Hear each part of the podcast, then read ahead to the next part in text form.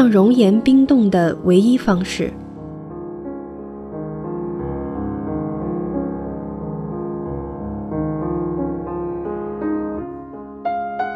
老爹跟我说过，有一种人就像小狗一样的，好像是正能量永动机。他们无论是丢钱包、丢工作，还是丢人，顶多隔一天，就笑嘻嘻的又抛头露面了。他有时候挺羡慕，也怀疑这些人是不是背后偷偷的嚎啕大哭，其实内心十分阴暗。他跟我说。梅西啊，黑格尔啦、弗洛伊德啦、星巴克啦都说过，压抑到一定地步就会爆发。我们一起等着吧，真的有这一天，一定会很可怕的。我觉得老爹的内心才阴暗的可怕。为什么每个人都非得一样才行呢？有人天生就不快乐，压抑一辈子。也没办法高兴起来，而另一些人就是十分快活。如果说狗子是容易满足的温泉，那这些人就像是无比巨大的火山，他们心中有整个地球的熔岩在涌动，无穷无尽的，满满的都是热量。我跟老爹说：“你身边就有这样的火山朋友呀。”老爹和他认识那么多年，每一面都哈哈大笑。火山朋友就算是哭，也是嚎啕大哭，哭完了就忘记了全部。老爹说：“是呀，哈哈，这位朋友就是这么神奇，想到他的名字就会觉得快乐。”但是很不幸的，就在前几天。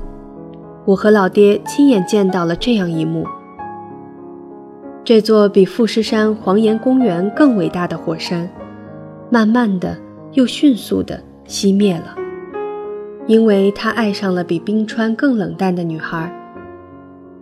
快乐的人总是天真的，如果一次被伤害，那后面的千百次也不会更痛楚。如果对方不爱他，只要还活着就有希望。如果你嫌我太热情，我就试着稍微远一点；如果你嫌我话太多，我就试着去沉默。这样的冷战持续了多少次，没有办法去统计。旁观的老爹一开始说不行的，不行的，但到后面也开始相信并且祝福。老爹跟我说：“梅西。”这家伙太厉害了，在他身上体现了许多成语，比如说愚公移山、精卫填海、水滴石穿、铁树开花。你看这些成语结局都是成功了，这家伙一定也可以，因为他是神话啊！他厉害到都答应去参加那位女孩的婚礼了。梅西，你说他是不是很棒？我说：“是啊，老爹，他棒死了。”在敬酒碰杯的一瞬间，会场的声音都冻结了，所有热情都在努力挤出来，想挤到嘴角变成微笑，可是不小心跌落在眼眶，冰冰凉的。火山朋友就这样熄灭了。冷战让熔岩裹上厚厚的壳，最后离开，击碎了一切。我问老爹：“那以后见到他会不会笑不出来？”老爹说：“一时半会儿见不到他了。”山峰垮落变成海洋，海洋干涸成为良田，良田枯裂变成沙漠。而沙漠失去绿洲，在这荒芜的心里，要怎样开出花来？